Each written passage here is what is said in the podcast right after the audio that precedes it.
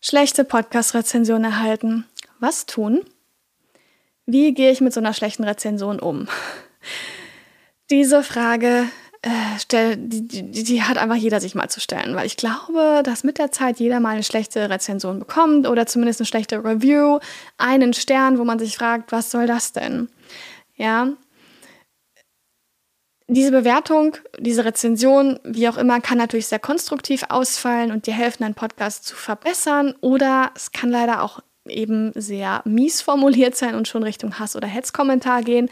Das ist natürlich eine Sparte, von der man sich einfach meiner Meinung nach distanzieren sollte. Das kann man am Ende des Tages nicht ernst nehmen.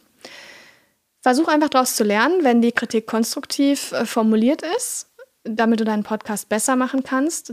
Von daher, bei sowas bin ich immer super, super happy.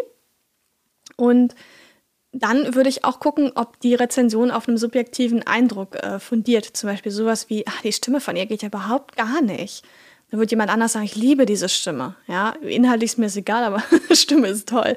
Ja, das ist natürlich super subjektiv. Da kannst du halt einfach nicht viel dran machen an deiner Stimme. Die ist so, wie sie ist. Die würde ich jetzt auch nicht groß ändern. Vor allem nicht, weil einer sagt, ach, die geht ja mal gar nicht, die Stimme.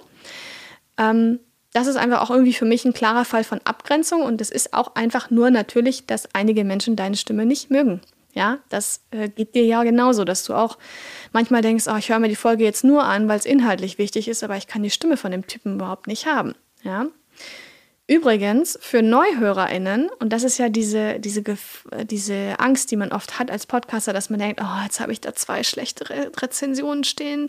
Was denken jetzt neue Hörer? Die abonnieren gar nicht mehr. Aber ich finde das gar nicht so schlecht, wenn da ein, zwei negative Rezensionen sind, denn die liegen ja mit der Zeit auch in der Vergangenheit. Und ähm, wenn jemand das dann liest, kann es gut sein, dass er sich trotzdem für ein Abo entscheidet, weil er merkt, ach Mensch, der hat ja sein Podcast-Cover schon viel besser gemacht. Ja?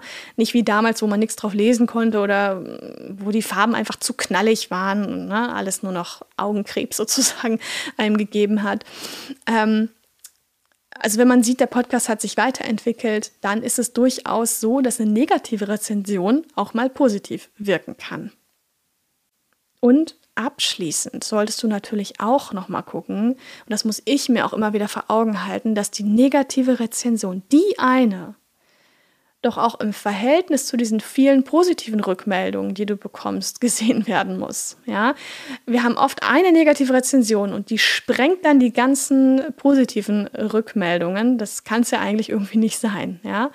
Also nimm so eine negative Rezension auf keinen Fall als Rückschlag, sondern als Ansporn, noch viel besser zu werden. Hol dir die drei besten Gratis-Tools, um jetzt deinen Podcast zu starten. Den Link dazu findest du in den Show Notes.